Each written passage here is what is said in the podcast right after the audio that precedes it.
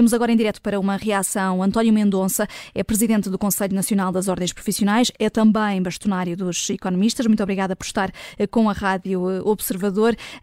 Como é que olha para este acórdão do Tribunal Constitucional? Imagino que com alguma surpresa, até porque Marcelo Rebelo de Sousa enviou o diploma para os juízes do Palácio Raton apreciarem e eh, as ordens ficaram com alguma esperança de que viesse aí uma decisão em sentido contrário.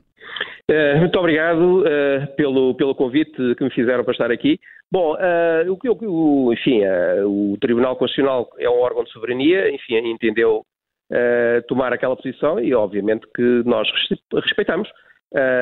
O, o, facto de o Tribunal Constitucional considerar que a nova legislação não, não é ferida de, de enfim, inconstitucionalidade não significa que concordemos com a legislação que foi aprovada e, portanto, a nossa discordância a nossa discordância mantém-se, como é óbvio, e portanto agora o que nós temos que fazer é, enfim, em função daquilo que é ou que será a evolução, ou aquilo que já está, enfim, que já se, já se conhece antemão que se vai seguir, ver o que, é que, o que é que devemos fazer, enfim, avaliar a situação e naturalmente que, enfim, há, há, há, nós temos que, que ver há, outros, há outras maneiras de nós, no fundo, afirmarmos Uh, o, o, nosso papel na sociedade. Mas que maneiras são essas? Como é que vai poder exercer esse tipo de pressão? Não, em primeiro lugar, nós não, não, não, não trabalhamos para fazer pressão. É? Há uma ideia uh, difundida que as ordens são instrumentos corporativos, procuram defender os interesses uh, dos seus membros, até mesmo contra a sociedade. Isso não corresponde à realidade. Aliás, eu queria chamar-lhe a atenção que um dos aspectos positivos da legislação que, entretanto, foi, foi aprovada, da revisão da legislação anterior, tem a ver com a própria, as atribuições das ordens.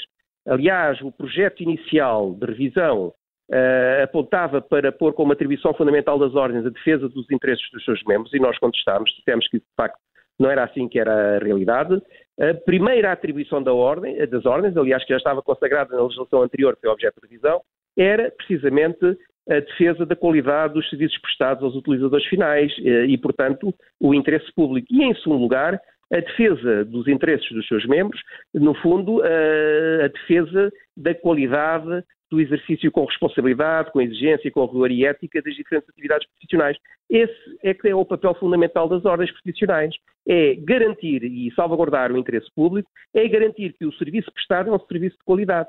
Repare que as ordens hoje em dia agrupam uh, cerca de meio milhão de membros altamente qualificados, é importante ter isso em atenção, médicos, advogados, engenheiros, economistas, uh, solicitadoras, fisioterapeutas, enfim, uh, um leque muito diversificado de profissões altamente qualificadas, não é? E, portanto, é fundamental, aliás, os governos, os poderes públicos, deverão ter todo o interesse em trabalhar com as ordens no sentido de se apoiarem para a tomada de decisões.